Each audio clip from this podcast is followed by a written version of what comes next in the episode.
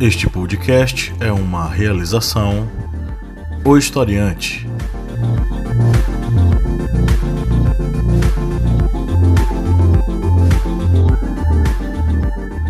Olá, historiantes! Bem-vindos a mais um podcast. Eu sou o professor Pablo Magalhães e mais uma vez estamos aqui para debater mais um dos possíveis temas que podem cair na redação do Enem. E claro, são temas aí que são necessários e urgentes para que a gente debata. Hoje a nossa mesa redonda está uma mesa, é, como é que eu posso falar, desterritorializada. Temos três membros aqui fisicamente, dois membros é, em outras cidades. É, estão aqui né, presentes fisicamente o Márcio Fabiano. Boa noite, historiantes. Estava com saudade de vocês. E a Lídia Verônica. Olá, boa noite. Não sei que horas você está ouvindo. Olá. E é, da nossa bancada fixa, a, a, ausência mais presente aqui está o nosso querido Kleber Roberto. Dá um oi, Kleber. E aí, galera, bom dia, boa tarde, boa noite, boa madrugada, independente do horário que vocês escutem aqui esse podcast. Pois é. E hoje ele não está aqui porque ele está em casa cuidando do seu novo rebento, do seu novo né, herdeiro. Não é não, Kleber? Pois é, é o terceiro aí. Espero que ele continue a viver em uma democracia, né? Ah, com certeza. Esperamos que sim. E hoje nós temos a presença mais uma vez do nosso querido Elias Fernandes. E aí, Elias? Olá, pessoal. Bom dia, né? boa tarde, boa noite, boa madrugada também para todo mundo aí, né? Quando nos escutarem. Prazer imenso estar aqui com vocês mais uma vez.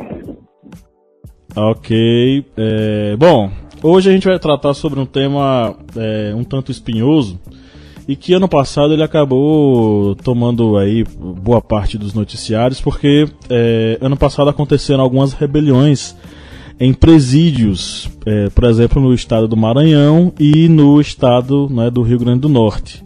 E essas rebeliões elas revelaram uma coisa que é premente e é uma coisa urgente, que é a questão do sistema penitenciário é, brasileiro. Eu vou ler aqui uma notícia para vocês que saiu é, na, no site da EBC, Agência EBC de Notícias, é, que diz o seguinte: Segurança pública questionada. Tiro, porrada e bomba não funcionam.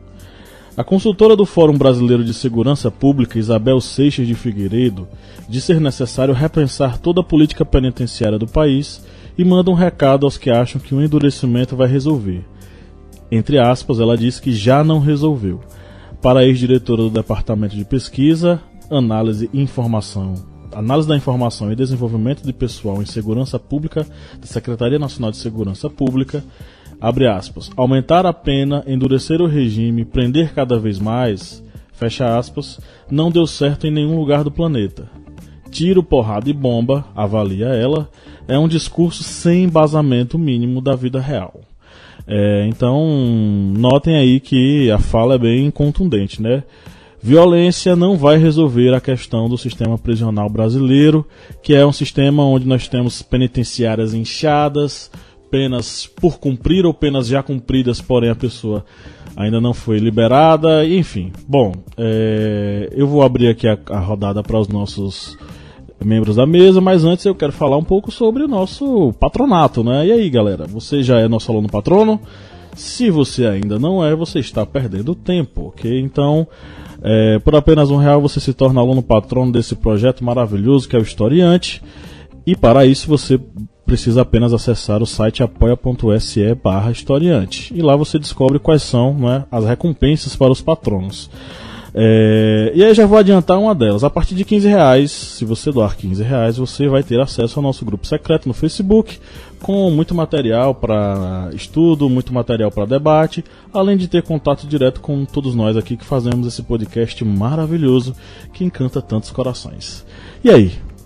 Tá na hora de você virar aluno patrono, hein? Acesse lá o apoia.se barra historiante e faça a sua doação. É, bom, agora sim a gente vai para a nossa primeira rodada. E aí, galera, o que é que vocês acham desse tema, né? O sistema prisional brasileiro. Eu, eu queria começar falando de uma coisa. Na verdade, eu concordo com essa pesquisadora que eh, chegou a essa conclusão através dos resultados de, de pesquisas e tudo mais, pelo seguinte. Eu penso que no Brasil a gente não precisa de mais prisões, nós precisamos de mais softwares. Nós precisamos realmente de pensar logística e de pensar soluções de inteligência para que as polícias possam um, é, cumprir suas, uh, seus trabalhos, suas buscas e, e cumprir suas investigações sobre diversos crimes. Esse é um ponto. Em relação às prisões, é preciso que nós possamos refletir o seguinte: eu, eu não sou jurista, não tenho especialidade nisso, mas eu fico sempre refletindo o seguinte: por que, é que a gente não faz, por que, é que a justiça não faz uma divisão? Eu sei que já tem crimes hediondos, crimes mais ou menos perigosos, mas é preciso pensar como é que a gente pode tratar com alternativas aqueles crimes menores. O sujeito que rouba uma margarina, um sabonete, uma lata de óleo, uma fatia de queijo no supermercado é completamente diferente do sujeito que monta uma quadrilha para roubar bancos e carros fortes. Não é. Todos nós já sabemos, aqui no Submédio São Francisco, que a polícia, há dias atrás, desmantelou uma quadrilha que estava tentando assaltar um avião e que já era investigada por assaltos a carros fortes e bancos. Detalhe, detalhes, aliás, alguns dos membros das quadrilhas eram vizinhos muito simpáticos e educados dos condomínios luxuosos aqui de Juazeiro. Então, a polícia agiu com inteligência. A polícia agiu com investigação. Essas criaturas, os que sobreviveram aos tiroteios, né? Sim, devem cumprir suas penas em segurança de prisão máxima. Aí eu volto para a reflexão sua, historiante. E aquele que é pego roubando uma, um, um objeto pequeno? Ele não pode estar junto dessas pessoas, porque é, nesse ponto de vista eu concordo. É como se ele fosse para uma graduação para crimes maiores. Ele precisa ser é, claro, ele precisa ser punido, precisa entender que aquilo não se pode, mas é preciso um tratamento mais humanitário no sentido de, olha, não dá para mandar você por causa dessa bobagem que você roubou para uma prisão. Agora, ou você vai cumprir um trabalho, ou você vai é, sei lá, você vai ficar fichado, vai ter, vai acontecer alguma coisa, mas que é preciso que a gente entenda que essa pessoa pode sair dessa vida se é que isso é vida, porque quando uma pessoa vai para roubar pequenos objetos e para alimentar sua fome, né, não é a vida que a gente quer. É muito louco o sistema prisional no Brasil. É, concordo demais, porrada bomba não estão diminuindo os índices de violência, não estão fazendo que isso aconteça. Bem, com relação a essa questão do sistema prisional brasileiro, é, a última pesquisa que foi feita indicou que as penitenciárias estão com a superlotação de 170% a mais. Ou seja, nossos presídios já estão lotados. E ainda há milhares e milhares de mandatos de prisão não cumpridos. Ou seja, se todas as pessoas que cometeram algum crime fossem para as penitenciárias, se tornaria algo assim é, inimaginável.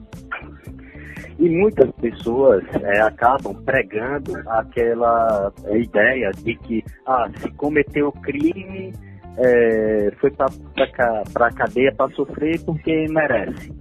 Só que essas pessoas, eles não lembram o seguinte, na nossa legislação, um preso ele só vai ficar na penitenciária, independente do crime que ele cometeu, por 30 anos. Ou seja, as pessoas que eles vão para a prisão, um dia mais cedo ou mais tarde ele vai sair.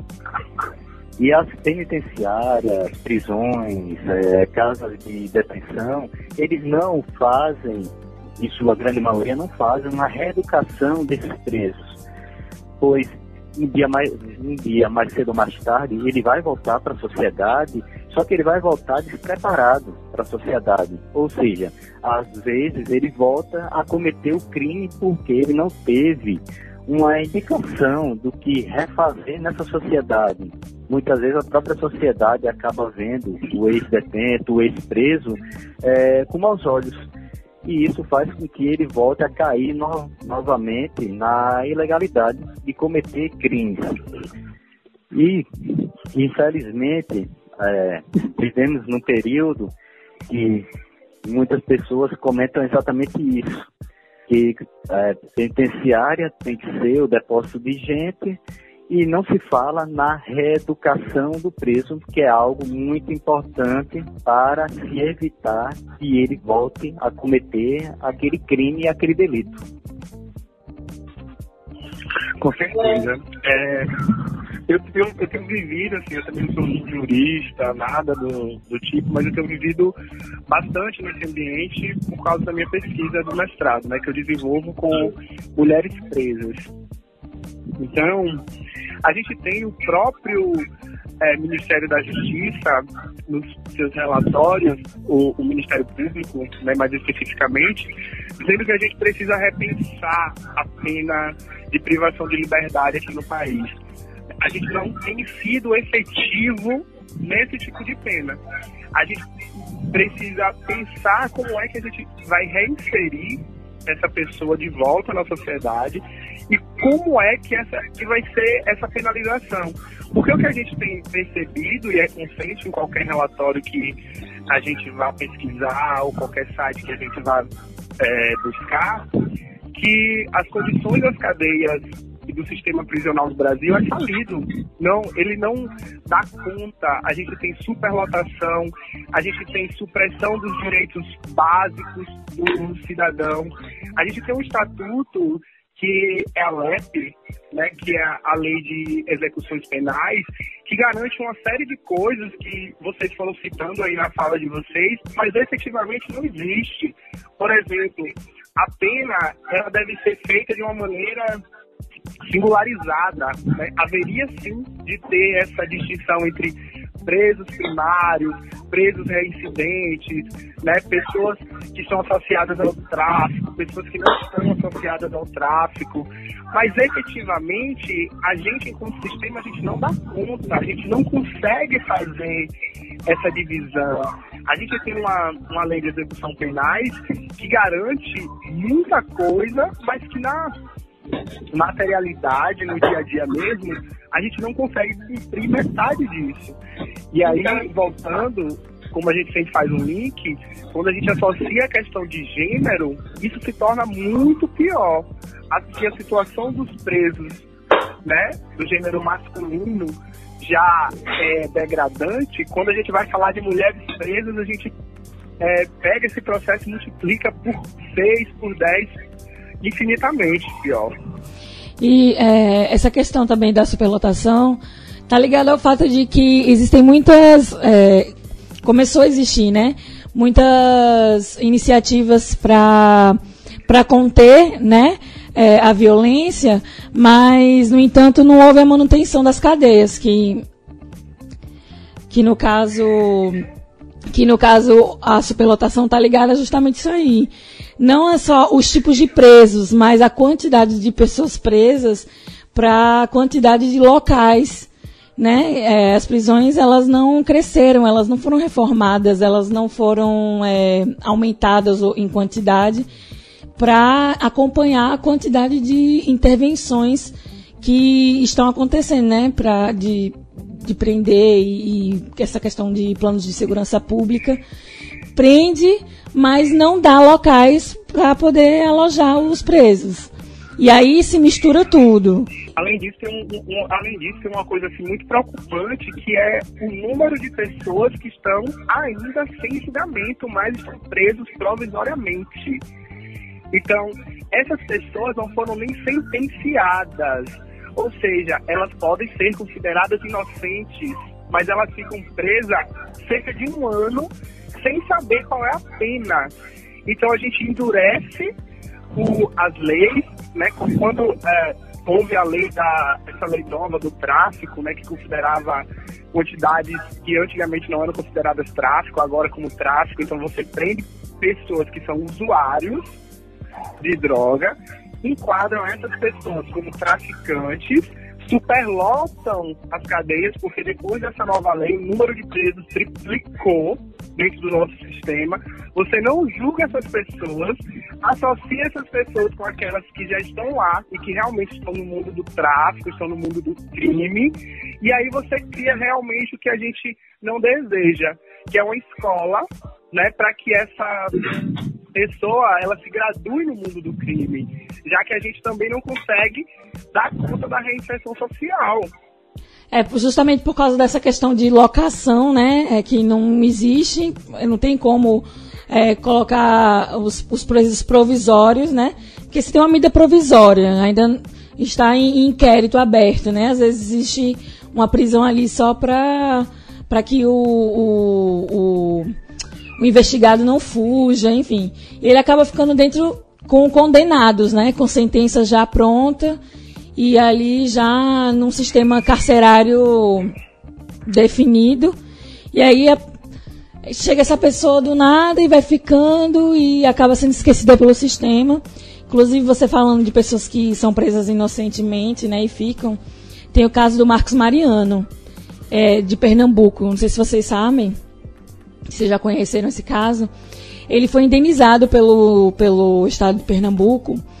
É, acho que em 2016 saiu a sentença da indenização dele. Ele ficou preso por 19 anos por engano. Ele, ele teve doenças graves na cadeia e uma das rebeliões furaram o olho dele. E ele era inocente, sabe? Ele era um mecânico. A primeira mulher largou ele é, viram que realmente é, tinham preso ele por engano. E daí ele foi, ele ficou solto por alguns anos e prenderam ele de novo porque acharam mandado o nome dele de novo. Ele é homônimo, né? E aí foi um caso que teve bastante repercussão no, é, em Pernambuco, né? No Nordeste, claro. Mas em Pernambuco é, teve bastante repercussão porque foi a primeira vez que o Estado teve que indenizar alguém por, por um erro dele, né? E, e ele ganhou cerca de 3 milhões, mas ele morreu na semana que ele recebeu a, a sentença. O filho e a esposa ficaram com, com para receber a indenização, né? Mas ele não usufruiu. Ele passou parte da juventude dele, digamos assim, né, da vida útil dele, preso. E é um por, por engano, né? E desde que ele tinha sido solto, é, o Estado de Pernambuco criou mutirões de estagiários, é, advogados recém-formados, para visitar presídios, justamente para analisar a situação de cada pessoa que está lá dentro. Tem, tinha gente que era para estar tá na rua em seis meses e estava lá já há cinco anos preso, né? Então, assim, é, o sistema carcerário e a justiça por todo, assim, é um sistema um pouco falido, né? Concordo 100% no que vocês estão falando e acrescentaria também o seguinte: o, em nosso país, tal qual em alguns outros países, é, tá aqui da, da, das Américas, né, no mundo todo, crime tem cor. Crime é coisa de preto. E é por isso que boa parte da população negra é, brasileira é está, na verdade, encarcerada. E é justamente essa grande população que não tem, vamos dizer assim, um previsão para sair, previsão para julgamento, previsão para nada. E muitos deles estão lá de fato de forma inocente. Isso é fruto muito da nossa, é, é, da nossa discrepância social e da nossa, da nossa herança escravocrata, gente.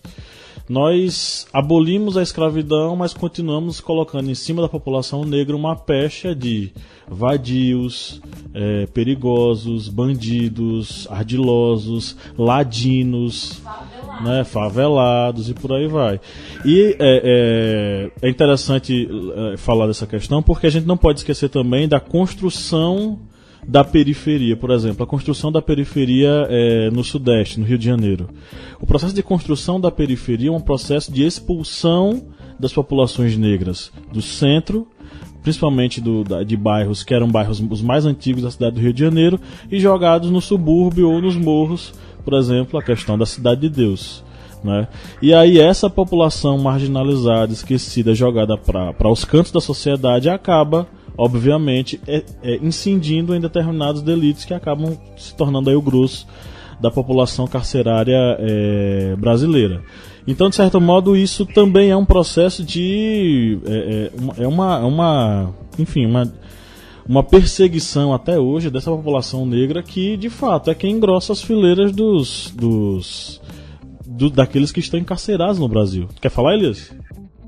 É, sim, é muito dentro do que você falou, Pablo. É muito legal essa sua reflexão, porque a prisão hoje no Brasil ela tem um recorte étnico, social, econômico. As pessoas que estão presas efetivamente é justamente esse recorte que você falou. São pessoas negras, são pessoas pobres, são pessoas que já são marginalizadas e excluídas socialmente. Então essas pessoas, elas já recebem né, o julgamento social antes mesmo do próprio julgamento, antes mesmo da própria, do próprio aprisionamento. Antes de serem presas, elas já são potencialmente pessoas que devem estar nesses lugares, nos presídios. Pois é. E aí, assim, de certo modo, é, a gente pode até falar que o sistema carcerário funciona. Funciona para branco rico que pode pagar advogado caro para poder sair. E o que, o que a gente tem percebido muito é que, assim, cada vez mais, quando a gente é, pega essas leis, a gente deixa essas leis mais rigorosas, essas leis elas não funcionam efetivamente para todo mundo.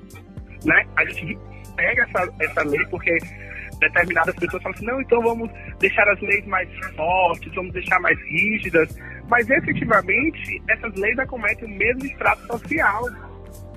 Elas é. vão pegar as mesmas nesses espaços.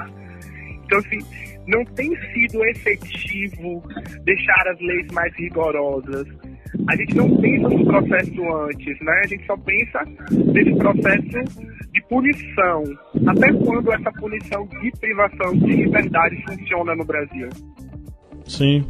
E, enfim, o discurso que acaba sendo feito é aquele discurso do, ó, se existe crime, vamos criar mais penitenciária e vamos colocar mais presos, mas é aquela coisa, né? Como se fosse uma, um vazamento. Chegasse para a pessoa e dissesse, ó, como é que a gente vai conter esse vazamento? Vamos conter colocando um balde. Só que o que acontece, o balde enche. Aí você vai colocar mais um balde, mais um balde, e o vazamento continua acontecendo. No final das contas, a gente só vai estancar esse, esse vazamento, a gente só vai conseguir é, organizar isso com uma coisa que Lídia fala todo podcast. Alguém sabe o que é? Educação. Também tem a questão do, da, dos, é, dos representantes, né? É, como é que eu posso defini-los, além de políticos? Os responsáveis, né, por, pela segurança pública, eles, eles é, simplesmente esquecem que a, as prisões, né, elas também têm que passar por segurança pública, né? Então, é, acaba que que sendo esquecidos, né? Deixando. Eles, tam, eles estão reclusos da sociedade por algum, por algum motivo, mas em algum determinado momento eles vão voltar. Então deveria se pensar nisso também, né? Que eles não deixaram de ser seres humanos nem pessoas. Então, é, era sobre o que ele estava falando antes, né? Da questão do descaso da, dos representantes, é, dos, dos responsáveis pela segurança pública, que são as pessoas elegidas, né, pelo povo. Senadores, vereadores, governadores. É, nessa questão da punição, é, vivemos um período em que parece que as autoridades trabalham na função de enxugar gelo. A verdade é essa é, não se tenta combater as bases do problema, como já citado agora nesse podcast aqui, muito bem pra, pelos participantes. É, não se tenta é, coibir, inibir a raiz do problema, que são as diferenças sociais, os problemas sociais, e sempre isso acaba a vir a jogar a população que já está marginalizada nessa sociedade, que vive à margem, digamos, daquele centro de acesso, de poder dentro da sociedade, essa, essa população que fica à margem dessa sociedade, ela acaba muitas vezes sendo empurrada para dentro do crime.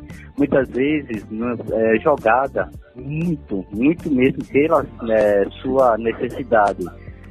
É, e isso, as autoridades muitas vezes não veem o combate a essas diferenças, a esses problemas sociais como uma forma de inibir a criminalidade. Inibir a criminalidade vai ser o quê? Isolar o criminoso da sociedade.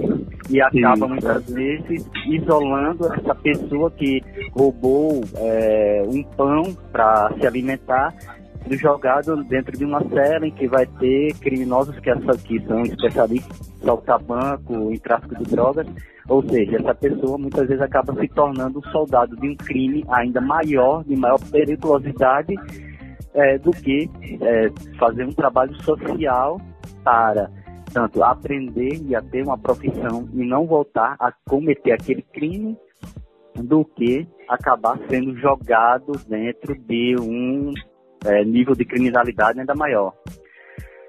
É aquela questão exatamente da sociedade punitiva.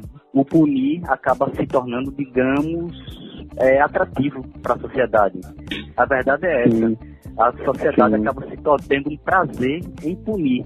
Ó, ele cometeu um crime, vamos punir, vamos bater, vamos jogar na cela e fazer ele sofrer aquilo acaba muitas vezes se tornando uma espécie de prazer, mesmo sendo um prazer mórbido para parte da sociedade. Tem dois, é, dois autores franceses. Muitas vezes os agentes que têm que cumprir a lei, eles realmente cumprem a lei, né? Eles fazem justiça, eles às vezes não são justos, né? De analisar a situação de cada pessoa. E acaba que essa superlotação se torna números, né? E números, e as pessoas são apenas números na justiça. Mas não é justo. Porque não é analisado caso por caso. Mas a justiça muitas vezes ela é cumprida. Ela só não é justa com determinados cidadãos. É, eu acho que Elias tinha uma, assim, uma colocaçãozinha. Vou, é, a gente discute muito sobre qual é a função né, da, das prisões atualmente? O que é que elas cumprem? Qual é o papel da prisão? Quando a gente pensa em termos de sociedade, quando a gente começa a pensar lá em Foucault, que a gente começa a discutir e sair do suplício, né, que era é, o, o, mais utilizado, que era o, o escárnio do corpo, era mostrar mesmo o castigo físico, e a gente começa a pensar em prender as pessoas, né, privação de liberdade, privação de direitos, e no Brasil, mais especificamente, onde a gente não tem a pena de morte, a gente vai ter que. É, a função da prisão, e em algum momento, vai faltar essa pessoa, porque ela volta para a sociedade. A gente, tem, a gente tem repensado muito né, qual é o papel também da sociedade, juntamente na ressocialização dessa pessoa. Porque às vezes a sociedade ela acha que o papel é apenas da, do Estado, né? É, é, o Estado, ele tem que ressocializar. Mas existe aí um, um, um trio que é tanto o Estado, quanto a sociedade, quanto o próprio detento ou a própria detenta. Né? Então a sociedade ela também é responsável, porque quando a gente segrega essa pessoa, quando a gente não dá oportunidades a essas pessoas, quando elas já carregam o, o estigma né, de ser ex-detentos, ex-detentas, só de, de você dizer isso, você já priva essa pessoa de alguns espaços dentro da sociedade, da sociedade. Então, como é que essas pessoas elas conseguem voltar para a sociedade e exercer funções se elas estão com essa marca do estigma. Então, assim, e nós, enquanto sociedade, o que temos feito para que essas pessoas, né, além de deixar nas costas do Estado, é, para que essas pessoas voltem, né, o que é que a gente tem pensado? A gente dá oportunidade a essas pessoas, a gente emprega essas pessoas, a gente olha com os mesmos olhos, né, então são coisas que a gente também precisa se questionar. Sim. Isso me faz lembrar também outra questão. É, a prisão, ela não é a questão da. Resso... É, é, as pessoas não estão pensando na questão da ressocialização. Elas estão pensando na questão puramente da punição. É, por um prazer sádico, ou por aquela questão de que ah, tá preso, tá sofrendo, então vai pagar agora pelo seu, pela, pelos seus erros. E vem muito aquilo. A, a prisão ela serve para quê? Qual é a finalidade? Isso me lembra um livro que é interessante. Quem estiver nos escutando aí tiver interesse e tal, se for aluno do ensino médio, é interessante, vai, vai ter acesso a uma leitura estranha, porém é interessante. E quem já tiver na graduação é, é um reforço para a leitura que é o Vigiar e Punir do Michel Foucault. Vigiar e Punir ele trata um pouco sobre essa questão das, da, da, das formas de punição e o modo como nós é, vamos dizer assim, evoluímos no processo de encarceramento das pessoas, como Elias? Como a sociedade se organiza para punir, né? Quais os mecanismos elas usam, quais as formas de punição. E se o modo como esses mecanismos eles foram construídos ao longo da história, é, saindo do puro prazer sádico de ver alguém ser desmembrado na praça pública, até os sistemas mais, é, como é que eu posso dizer, complexos de monitoramento e punição e, e acompanhamento da pena por parte do Estado. Então é interessante dar uma lida nesse, nesse livro sobre esse assunto. Os juristas entendem que a pena, na verdade, ela deve ser o último recurso que o Estado deve usar para punir alguém, né? É, ali no âmbito civil, organizações, é, até mesmo os réus primários, né? Eles, eles são submetidos a, a fazerem, prestarem serviços à comunidade ou é, indenizar o Estado de alguma forma a pena de, da reclusão mesmo, ela é, o, ela é o último recurso que o Estado procura, deveria procurar, né? Para penalizar alguém. No entanto, hoje ela é o primeiro, né? Pega-se em flagrante, guarda-se a pessoa, reclu, reclu, deixa ela reclusa, e a partir dali vai se pensar em outras formas de penalizá-la. E muitas vezes quem consegue é, ter um acompanhamento, né? É, de alguém, de um representante legal, consegue né, reverter a situação, mas a pena, para os juristas, ela é o último recurso que o Estado deve propor para penalizar alguém. É, galera, vamos para a nossa rodada de perguntas. Ah, é? Então tá. Então vamos lá, gente. É, vamos para as perguntas aqui. A gente recebeu 37. Não dá tempo de falar de tudo. Então a gente vai selecionando aqui, tá? Essa primeira eu vou mandar para o, Márcio. É o V. Peixoto Júnior. Pelo que observo no senso comum ignóbil, os alunos escreverão na redação: é só você não estuprar, não sequestrar, não praticar latrocínio que você não vai para lá. Pronto, acabou. O que, é que você acha disso? Não é bem assim. É... A sociedade, os comportamentos sociais são muito complexos para nós simplificarmos numa frase tão limitada como essa. É... Primeiro que há vários tipos de crime, né? Não só esses que foram citados aí por você. Estupro, assassinato, sequestro. Existem crimes mais sofisticados, crimes contra a, a honra alheia, crimes contra o Estado, crimes contra a administração pública, contra o erário público. Então, nós temos aí uma gama enorme de crimes, certo? Que não dá para simplificar dessa maneira nenhuma. Volto a falar, minha amiga Lídia sempre fala em educação. Eu quero estar sempre tocando na questão da humanidade. Não gostaria nunca de estar preso numa prisão no Brasil. E principalmente o que é preciso que vocês, historiantes, reflitam é se esse sistema com prisões lotadas, como disse o professor Kleber, com até 170% acima da lotação, se esse sistema não está resolvendo o problema, gente, continua o problema. Se continua o problema, nós vamos ter que pensar alternativamente.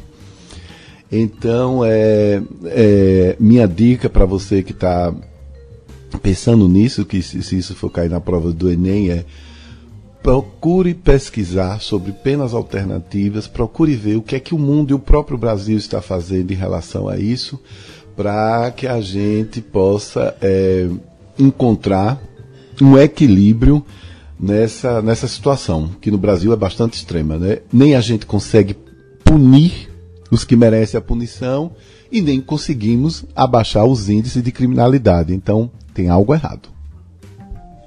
Ok, essa vai para o Elias. Fica ligado, Elias, nessa. F. Felipe E. O sistema prisional brasileiro deve passar por uma reforma profunda, de modo que as prisões cumpram o objetivo de penalizar e preparar o detento para o convívio em sociedade, depois de cumprir a pena. Embora hoje em dia exista um pensamento de que o preso tenha que ser jogado para lá sofrer. Acredito que esse não seja o caminho, pois uma vez que não temos pena de morte nem prisão perpétua, é um fato que em algum momento esse indivíduo estará na rua novamente.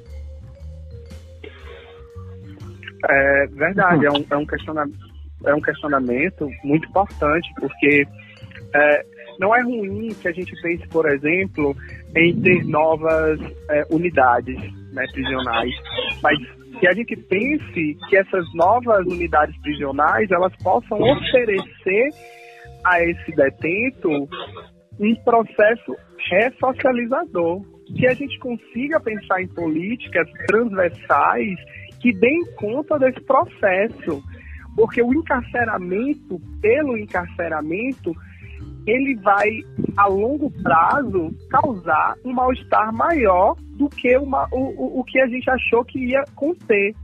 Né? Quando a gente é, tem um sistema, um sistema prisional que não funciona, a gente está gerando problemas maiores a longo prazo.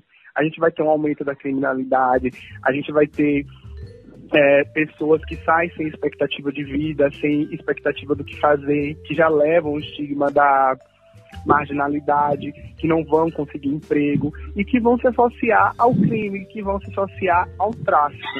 Né? A gente precisa pensar como é que a gente consegue fazer políticas efetivas com a população que está lá dentro.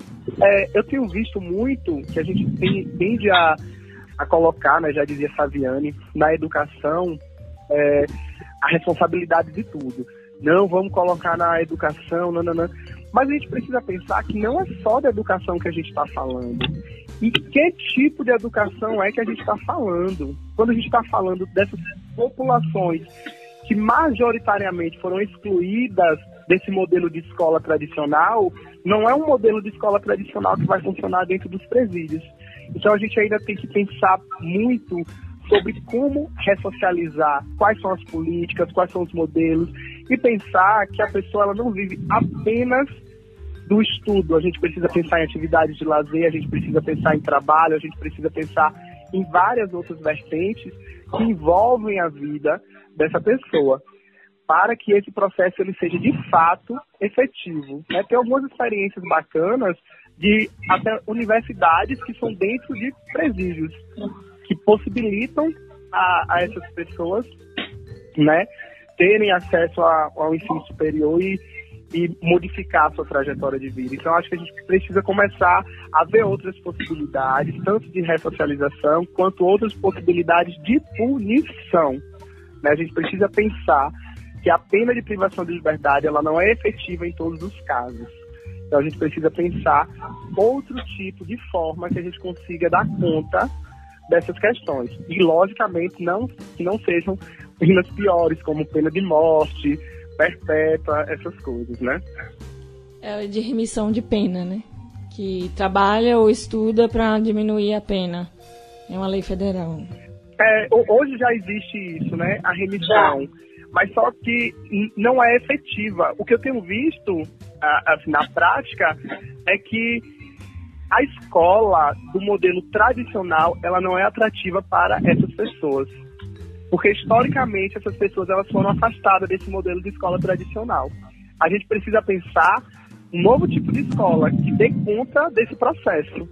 Né? A gente precisa pensar em metodologias ativas, a gente precisa pensar em outras maneiras de ensino e aprendizagem que pegue, por exemplo, pessoas semi-analfabetas, pessoas que não gostam de ler, que têm dificuldade de leitura. Essas pessoas provavelmente não se sentem bem no, no modelo tradicional porque é, isso impacta inclusive na autoestima dessas pessoas.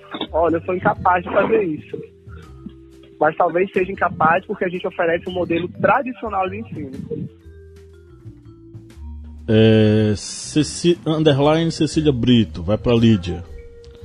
A superlotação, é, vamos lá, a superlotação causada pela demora nos processos judiciais o que faz com que quase metade dos presos ainda tenham sido sequer julgados.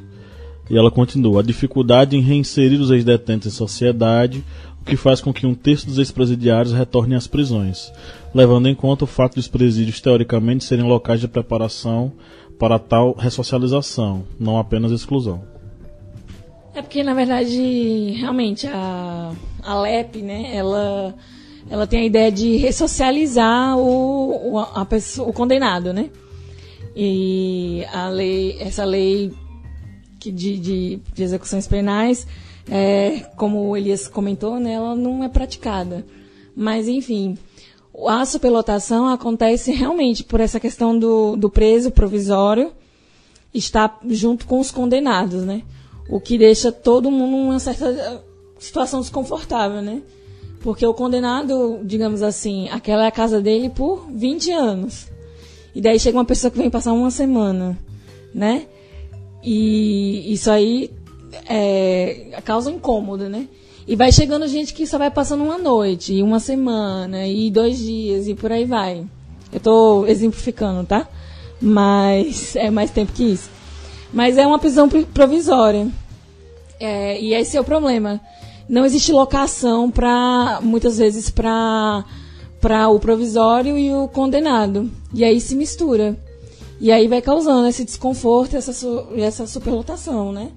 E o que mais que ele falou da questão de. É, questão ela, da, né? Perdão. Ela falou sobre a questão da ressocialização. Ah, falei já. Teoricamente, os presídios seriam. É, porque o presídio ele tá ali para penalizar, ele, ele, você, afasta, você afasta o, o condenado da, da sociedade justamente para reeducá-lo, né? ensiná-lo que ele estava errado, ele fez algo errado. Para pertencer novamente à sociedade, ele tem que se reeducar. E, e não, acaba que não acontecendo por causa dos desconfortos e da falta de perspectiva que acontece dentro da, da cadeia. A manutenção, né? Ele fica lá largado. Então, é, acaba que por não existir uma ressocialização. Eu vou mandar um combo agora para Kleber. Se prepara, Kleber. É um combo aqui de três comentários.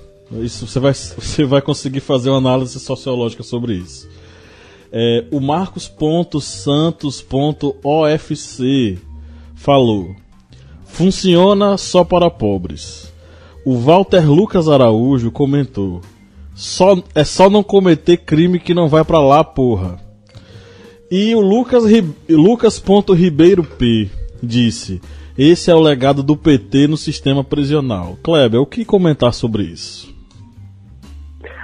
Rapaz, é, sobre essas questões, primeiro, é o que já foi discutido aqui várias vezes, já nesse podcast e até em podcasts anteriores.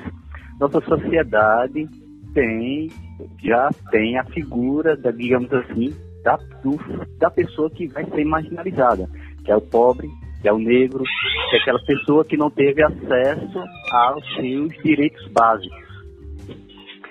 Sobre essa questão de dizer, ah, não vai cometer crime que é, não vai para a prisão. Mas nós temos casos de pessoas que foram inocentes que acabaram passando anos presas ou seja, não dá para dizer que ela não vai cometer crime que não vai. E também tem a questão das pessoas que cometem crimes básicos por necessidade, para ter alguma coisa que comer.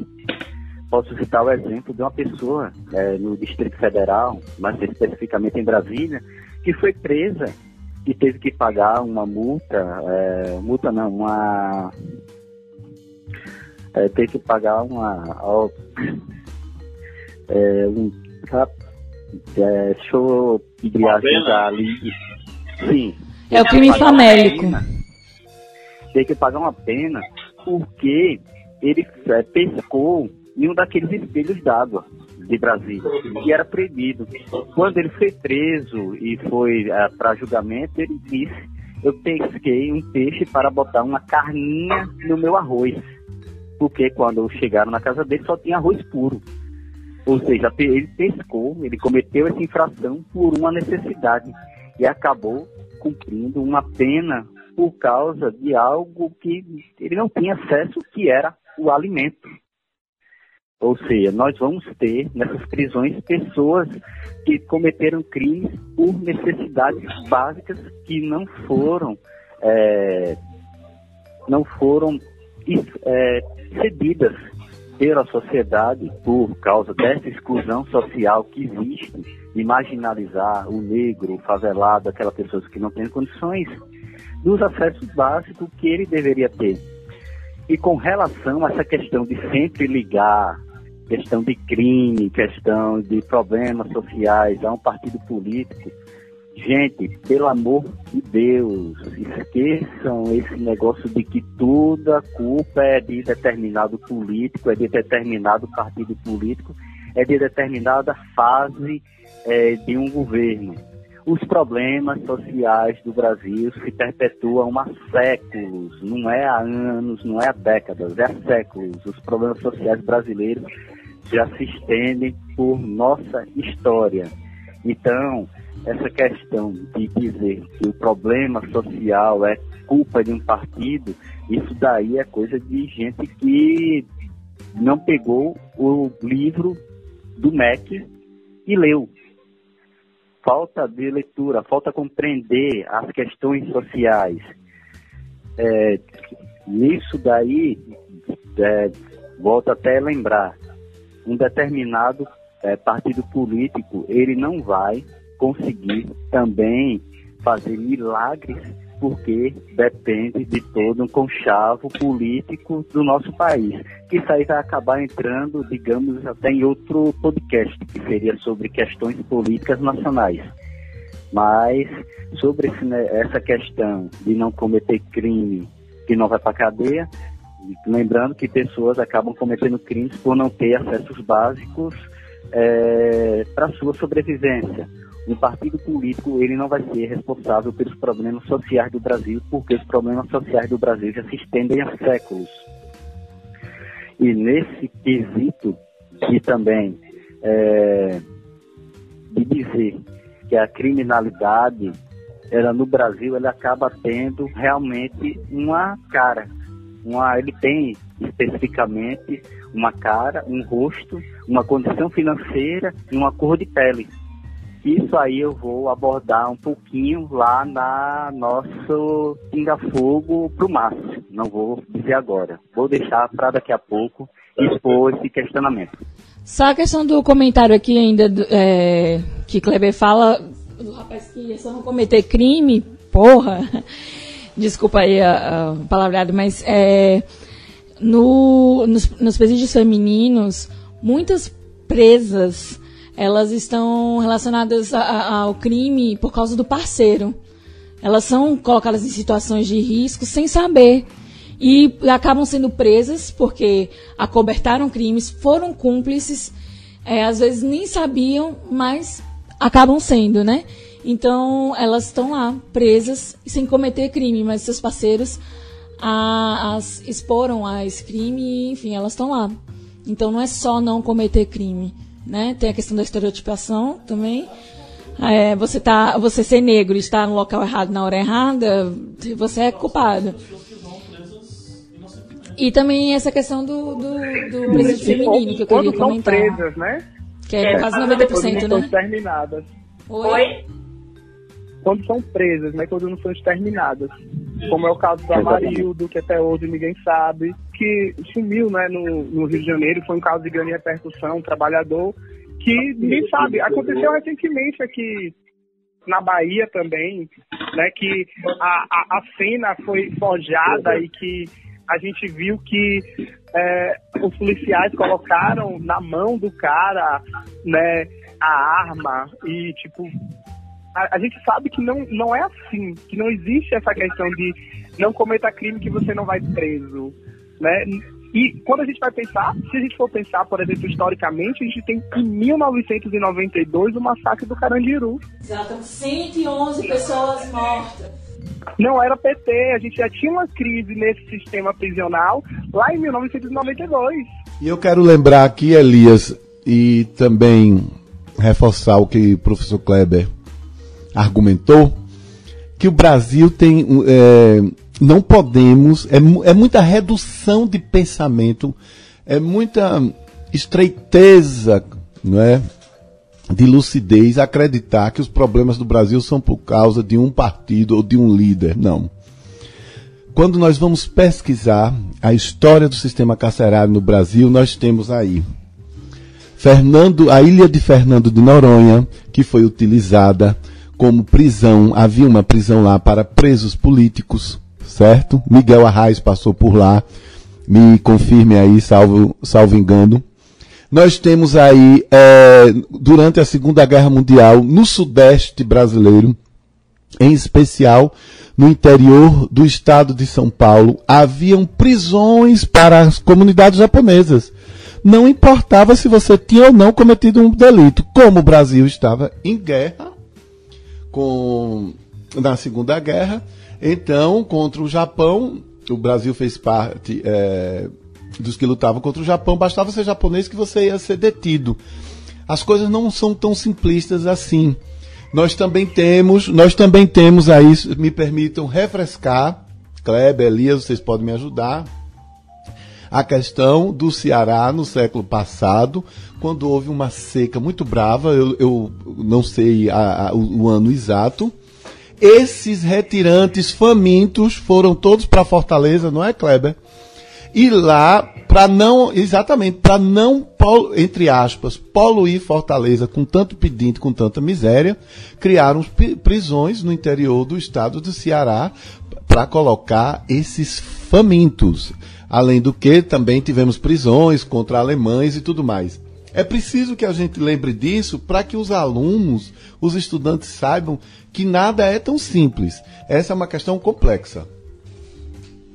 Deixa eu puxar aqui mais uma perguntinha, senão a gente vai ficar só nessa aqui e essa rendeu, viu? É, só, só rapidinho para só rapidinho aí para Márcio é, foi a seca de 1915. E se você quiser saber, tô, é, tem um livro muito bom, que é o livro O 15, de Raquel de Queiroz, que ela descreve assim com muita maestria esse drama que foi essa grande seca no início do século XX. Inclusive, quem está ouvindo esse podcast no nosso aplicativo pode conferir é, lá no, no, na lista de podcasts do que é exclusiva do aplicativo, tá, gente? Tem podcasts que são exclusivos apenas para usuários do nosso aplicativo. Tem lá um podcast, inclusive foi Kleber mesmo quem gravou, sobre as secas no Nordeste, né, Kleber? Isso, exatamente. Sobre as várias secas que aconteceram no Nordeste. E tem a seca de 1915, que foi uma situação dramática com esses campos de concentração para evitar que os retirantes é, fossem para as grandes cidades do litoral. É, só rapidinho fazendo um adentro para concluir essa pergunta, senão para ela ficar muito longa, é rapidinho. É, a Volkswagen, ela admitiu que durante o período da ditadura militar, ela entregou, é, digamos, algumas pessoas que poderiam ser subversivas contra a ditadura militar. Ela admitiu que fez isso para ganhar isenções fiscais. E muitas das pessoas que acabaram sendo presas, torturadas, e algumas delas até mesmo sumiram durante esse período da ditadura, sendo entregues pela Volkswagen, elas eram inocentes. Eram pessoas que não tinham nenhum laço político, mas mesmo assim acabaram sendo denunciadas nessa caça bruxa da ditadura militar e foram punidas sem ter, digamos, culpa no cartório. Ok, eu vou fazer algumas menções honrosas aqui, porque não vai dar para tratar de tudo. É, o ADVF.resende falou: Ressocialização foi meu tema de monografia. Parabéns, espero que tenha tirado nota 10, ok? É, a Germana Coelho falou, reforçou algumas coisas que nós falamos aqui. Ela falou que precisa focar no cumprimento da pena e na ressocialização. A criminalidade nada mais é que o sintoma do câncer da desigualdade social. Hashtag Educação Transforma. Ela deve ser seguidora de Lídia, né? Que levanta aqui a bandeira da educação o tempo todo. É... é, o THLS 96 diz que a organização criminosa do Estado de São Paulo, PCC, atua como Estado paralelo no Brasil. É, cara, não só o PCC, tá? Vários outros, várias outras facções criminosas no Brasil todo, elas atuam como o poder que, que rege as coisas, entendeu? Principalmente dentro do presídio, tá?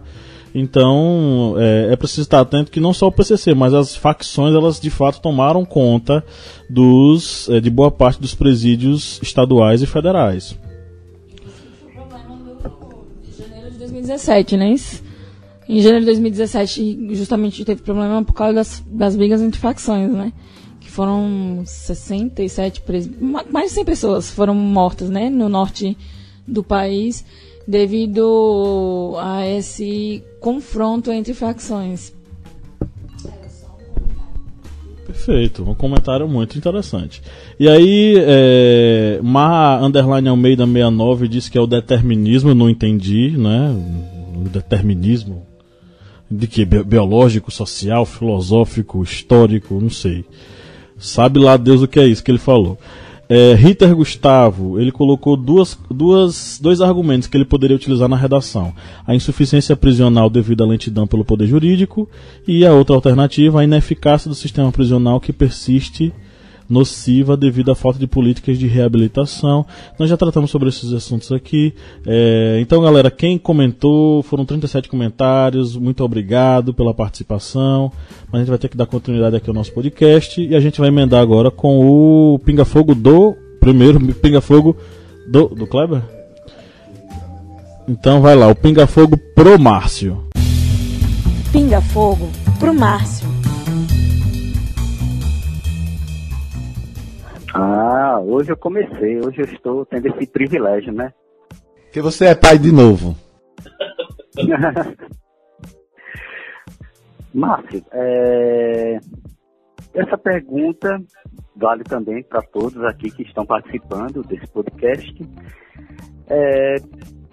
Bandido bom é bandido morto, contudo, se ele for negro e pobre? Vivemos numa sociedade que prega isso. Bandido bom é, como diz o nosso amigo Elias, que eu ainda não conheço, é bandido ressocializado. É bandido que tira esse adjetivo do seu nome. Palavra bandido não é bonita, é forte. Eu acredito muito como amante das palavras, de literatura, de poesia, de cinema, palavras são muito fortes. Bandido bom não é bandido morto. É melhor que, por mais utópico que seja, que nós não tenhamos bandidos. E vou te contar uma coisa, Kleber. Eu já fui abordado diversas vezes, em diversos momentos, festivos, carnaval, ou andando de ônibus em grandes cidades como Recife, Salvador e tudo mais. Eu sou um homem branco. E realmente o tratamento dado a mim é, eu, eu, vou utilizar a seguinte imagem: a polícia olha para mim com um olhar menos cruel do que olham para os pardos e os negros. Isso é verdade. Eu me recordo de uma vez indo para saindo de Itapuã, um bairro de Salvador, para Ondina, numa sexta-feira de carnaval. A polícia fez uma uma revista assim no, no ônibus. Nós todos tivemos que descer os homens, mas era completamente diferente, entendeu? É, a gente vê que quando é um homem negro, é, a força é maior, a voz se altera. Uh, é nesse sentido. Nós precisamos lutar contra isso. Bandido bom é bandido ressocializado. É o homem ou aquela mulher que entende, após ter cumprido a sua pena, que não vale mais a pena é, utilizar-se do crime para viver. E isso nós precisamos continuar sempre alertas. É, completando assim a, o que foi dito, né? É, essa frase ela mostra, ela evidencia o controle social, né? Quem a gente quer morto, quem a gente quer nas prisões. Então isso sempre serviu às elites é o ideal da elite. Então, assim, olha, para a gente é mais cômodo que essas pessoas sejam exterminadas, já que o Estado ele não tem autorização de fato para fazer isso, né? Que a sociedade de bem o faça, que é o que a gente tem percebido essa, essas ideias. Mas temos que remar contra isso mesmo, né? Bandido bom é bandido que tem possibilidade de ressignificar a sua vivência, é que tem oportunidade. E sobre esse olhar né, da, da polícia, eu, enquanto jovem negro, tenho, eu sempre é, perpasso é, essa, essas questões, porque por mais que eu seja psicólogo, por mais que eu esteja em outro espaço, a questão do racismo, ela perpassa. E eu sempre vou ser o jovem que será olhado pela polícia como um potencial criminoso. Até o, é, depois, outro, outro dia, a gente pode conversar sobre isso. Até as minhas vivências dentro do presídio foram diferentes em, em vários momentos. Né? De guardas, é, enquanto eu entrava, algumas pessoas elas não eram revistadas. Né? E outras, por exemplo, eu, eu era revistado até a carteira, eles revistavam até minha carteira, eles olhavam, tipo, moeda que tinha na minha carteira porque apitava. Então isso, isso diz alguma coisa. Por que, que é, um advogado branco ele entra no presídio de uma maneira e um psicólogo negro entra de outra? Né? Então eu sou o potencial criminoso que poderia estar ali juntamente com aquelas mulheres. É justamente essa questão, bicho. A negritude, ela é um indício na nossa sociedade de uma possibilidade de você ser criminoso. E isso é, um, é uma coisa terrível. Isso é, um, é uma chaga na nossa cultura, entendeu? Então, é, fazendo coro aí o que todo mundo já falou, bandido bom é bandido ressocializado, é, enfim, que sai é, com uma outra cabeça, que participou de algum processo lá profissionalizante, aulas, enfim, e que vai conseguir ter espaço na sociedade. Até porque o conceito de bandido é o quê, né? Aquele que é infrator da lei. Então, você pode estar sujeito a infringir lei a qualquer momento. A questão é se você vai ser um bandido taxado é, visivelmente ou você, por exemplo, você pode ser pego no trânsito bêbado, você está infringindo uma lei. Você é bandido. Você violar direitos humanos, para mim você é bandido. Então, se você é racista, homofóbico, para mim você é bandido, porque você está o quê? Praticando um crime de ódio, certo? Então tem que se avaliar aí o que é que, que, é que você deseja pro outro, que você talvez também possa estar tá se enquadrando. Afinal de contas, somos todos seres humanos, né? A, a, além do bandido, existe uma pessoa ali. E estamos todos suscetíveis a erro. Agora a gente vai para, agora a gente vai para o Pinga Fogo do Márcio. Pinga Fogo do Márcio. Kleber, nem tinha pensado em pinga fogo para você, ó. Eu sou uma pessoa que eu fico tão emocionado quando vem um bebê ao mundo, mas a gente tem que cumprir Deus abençoe teu filho, Kleber. Mas a gente tem que cumprir é, a obrigação. Kleber, penas alternativas, serviços é, como serviços sociais, uh, atendimento, qualquer coisa, visita à creche, cestas básicas, penas alternativas seriam uma solução. A gente precisaria pensar nisso para poder desafogar esses 170% a mais que, está, que estão nas prisões? Sim, com certeza.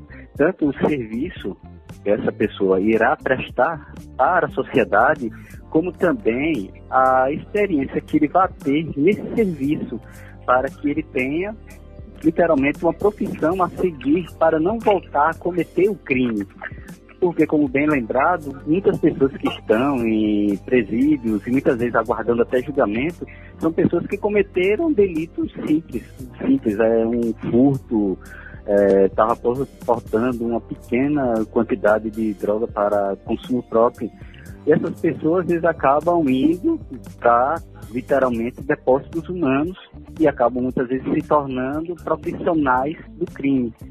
O, essas é, penas alternativas eles servem tanto para desafogar esses é, essas penitenciárias, prisões, casas de detenção, dessa enorme quantidade de presos que estão lá por crimes é, simples, crimes, crimes básicos, crimes de necessidade, como também é uma forma dessas pessoas terem uma nova profissão, uma experiência para conseguir um trabalho e conseguir sobreviver e não voltar ao crime. Lembrando novamente que também cabe à sociedade essa ressocialização. Não depende apenas do poder executivo, das autoridades governamentais. Depende também da sociedade dar essa abertura para essas pessoas que estão procurando serem, é, digamos, entre aspas, aí, reinseridas na sociedade porque lembramos que os presos eles estão é, esse regime de exclusão, mas eles pertencem à sociedade, pertencem à nação brasileira. Kleber falou nação brasileira, lembrei do nosso saudoso Cabo da Ciolo, né? Nação brasileira. Glória a Deus. Glória, glória a Deus.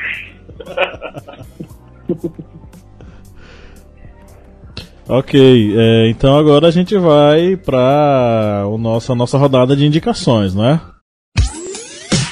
Dicas culturais. Quem quer começar? Bom, eu vou indicar o básico, o clássico. Vou indicar o livro Carandiru, do Drauzio Varela, e também o filme Carandiru, não é? E aproveitando, eu quero indicar a música Haiti, de Caetano Veloso e Gilberto Gil. Acho que uh, qualquer historiante, historiante que passe pela experiência de ler esse livro, ver o filme, ouvir essa música, começa a entender um pouco de como nós somos aqui no Brasil. Eu vou indicar a trilogia do Drauzio, né? Que é Carandiru, é... Carcereiros, que foi em 2014, e agora em 2017 foi lançado Prisioneiras. E são perspectivas diferentes do sistema prisional. É... desde, acho que 89 ele começou esse trabalho, ou um pouquinho antes, 84, não sei. Eu vou, eu vou ter que reler Carandiru, faz muito tempo, eu li, tinha 15 anos. Mas vale muito a pena ler a trilogia para entender é, o sistema prisional, como era antes e como ele foi se desenrolando depois é, que as facções passaram a predominar das, das cadeias. É, e a visão também de quem trabalha lá dentro, né? Ele era médico, atendia os pacientes. É, a, a primeira, primeiramente, ele foi atender os pacientes que tinham AIDS, né? No Carandiru. E aí ele foi gostando do trabalho e foi acompanhando as extensões da, do Carandiru. E também para bom para poder conhecer o, o, massacre, né, que foi histórico, o massacre do Carandiru, que ocorreu em 92 e é importante conhecer é, esse fato histórico. É, é, não tinha PT, gente. Então fica aí. É, e até porque foi um marco, né, na questão da segurança pública no Brasil e no sistema prisional. E, apesar de estar do jeito que está, foi, foi um alerta também do que se acontecer dentro das, das cadeias no, pelo Brasil. Então, a trilogia do Drauzio Varela. Var, Varela. é isso aí. É porque eu, ele fala de doença, aí eu fico com isso na cabeça. Foi mal. Drauzio Sarampo, brincadeira. Enfim, é, vale muito, muito a pena ler. Pronto, eu vou indicar apenas um livro que reflete essa questão das pessoas que são colocadas em depósitos humanos, que é o livro de Daniela Abex, que é Holocausto Brasileiro. E ele não abrange a questão de uma penitenciária, ela aborda a questão de, do manicômio de Barbacena mas ela demonstra é, nesse livro, nesse excelente livro, as pessoas que são colocadas literalmente em um depósito humano. Eles são muitas pessoas que também não têm nenhum problema é, psicológico ou psiquiátrico, que acabam indo para esse manicômio apenas por serem consideradas é, estorvos para a sociedade, pessoas que não estavam, digamos, no padrão social é, exigido e acabaram indo para esse manicômio e ela demonstra é, no seu livro as pessoas que acabam perdendo a sua própria humanidade. Eles deixam de serem seres humanos devido é, aos péssimos, é, os péssimos cuidados que tinham, tanto no cuidado de saúde, de, de tentar é, ressocializar, e eles eram apenas amontoados nesse local e resultou nos seus, nas suas várias décadas, se não me engano, foram 80 anos de serviço desse manicômio, resultou na morte de mais de 60 mil pessoas. Isso devido a todos esses maus tratos e esse acúmulo de pessoas em um depósito humano. Indico esse livro, que é um livro excelente assim para você entender o que pode acontecer como nós levamos, digamos, entre aspas, ao pé da letra, essa questão de jogar pessoas em um local fechado e deixar lá. É, só pegando o gancho, né, o próprio Goffman, ele vai fazer essa análise, né, dizer que os hospícios, é, as escolas e as cadeias, elas têm modelos funcionais muito parecidos, né, de disciplina e de são é, instituições totais, né, como ele chama. E aí é, eu vou oferecer também uma outra possibilidade. É um livro que eu estou apaixonado mesmo, assim, que eu estou muito ultimamente, né, tenho lido muito, que é Mulheres na Prisão, um estudo qualitativo. É um livro da Betânia Diniz, da Carolina Marra e da Cristina, que elas trazem justamente essa outra perspectiva, que é o universo feminino dentro dos espaços penitenciários. Né? É, a gente tem muito estudo sobre homens, sobre prisões masculinas, a gente, tem, a gente já fala muito desse processo, mas a gente às vezes oculta o processo da mulher. Né? E essa mulher presa, ela tem especificidades, ela tem outras questões. Então, Mulheres na Prisão é um, um livro assim muito bacana e que dá voz a essas mulheres, que mostra um outro lado, né? Não só o lado de quem está pesquisando, mas também o lado dessas pessoas.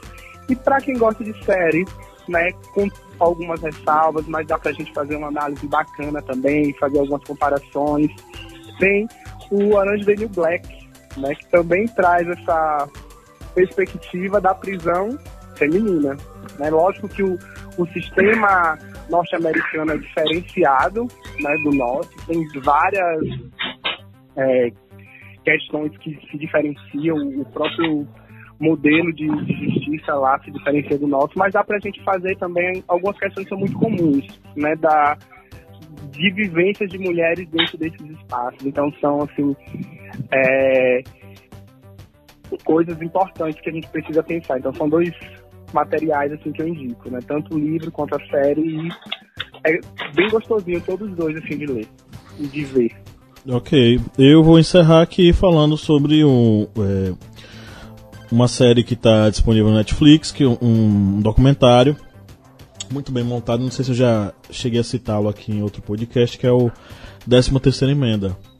É, esse documentário ele mostra sobre como ao longo dos anos os norte-americanos acabaram transformando as penitenciárias em espaços de contenção de homens negros e como eles são utilizados pra, como mão de obra cativa, escrava para grandes empresas é, norte-americanas. Esse documentário é bastante pesado. É, se você for pegar, por exemplo, o, o, o teor de algumas imagens de homens brancos antes, na década de 30, e depois, na, na atualidade, na campanha de Donald Trump, como esses homens brancos eles é, esmurravam, estapeavam pessoas negras que apareciam pela frente.